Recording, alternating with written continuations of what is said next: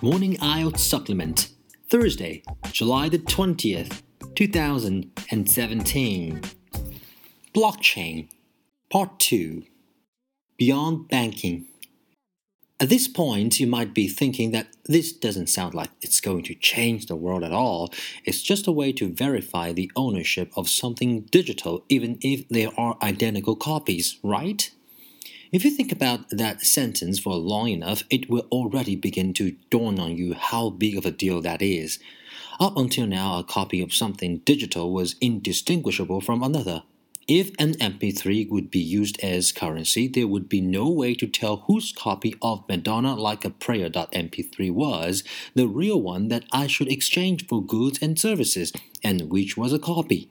Suffice to say that prior to this technology, a truly digital coin was not possible. Some could just copy a coin and a million times and will be a millionaire. Beyond disrupting the world of finance, the most mind bending, earth rocking uses of this technology actually have nothing to do with money specifically. With those fundamental workings explained, I'm now going to provide a few real world examples that will give you an idea of just how this technology really could change the world. These examples are powered by shared record books which bind agreements using smart contracts. I won't go into details about smart contracts here, but these enable the setting of parameters to determine when, why, and how new line items in the record books are created, generally based on each person upholding their ends of the deal. The future of democracy? Over at myvote.org.au, we are using the same shared record book technology for voting. In fact, we've replaced bitcoins, which represent currency, with tokens of our own, which represent votes. Instead of spending a Bitcoin, you are lodging a vote. The same benefits we see with digital coins apply to these votes. Their authenticity and legitimacy is validated by many people's computers, and the record book of votes can never be tampered with. It exists to be recounted with the same results forever. The future of music? What if when you open an app kind of like Spotify, that instead of Spotify charging you a subscription and paying royalties to artists, you paid the artist directly? As an example, once you are 35 seconds into the length of a song, a cent or two was paid directly from your wallet to the artists. The record of what you've listened to and what you've paid is verified by many other computers, and the record is set in stone. Ujo Music and Voise are working on ideas like this right now. The future of file storage.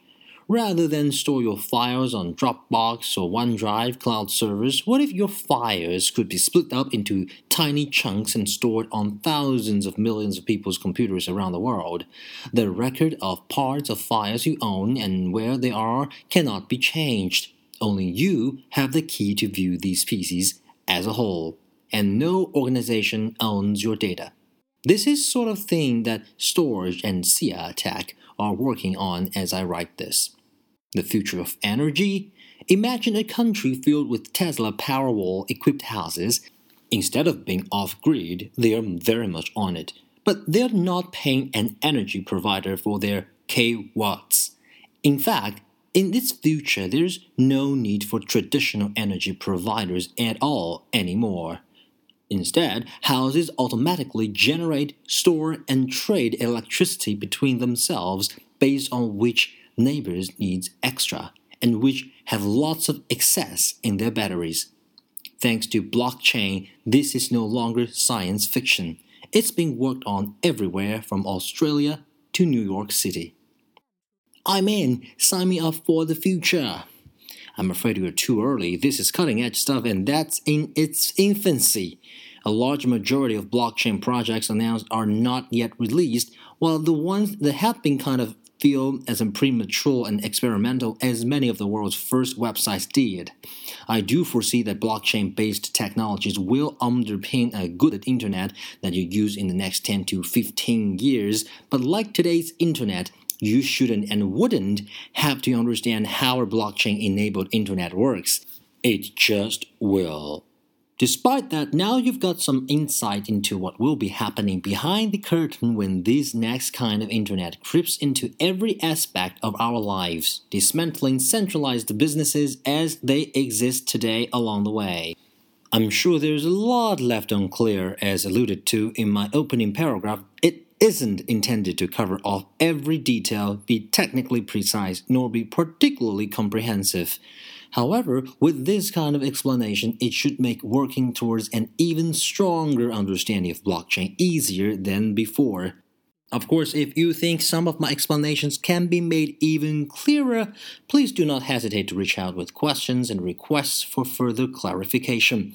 I'll continue to update this article over time with responses to those. That's it. Go forth and tell your parents about blockchain.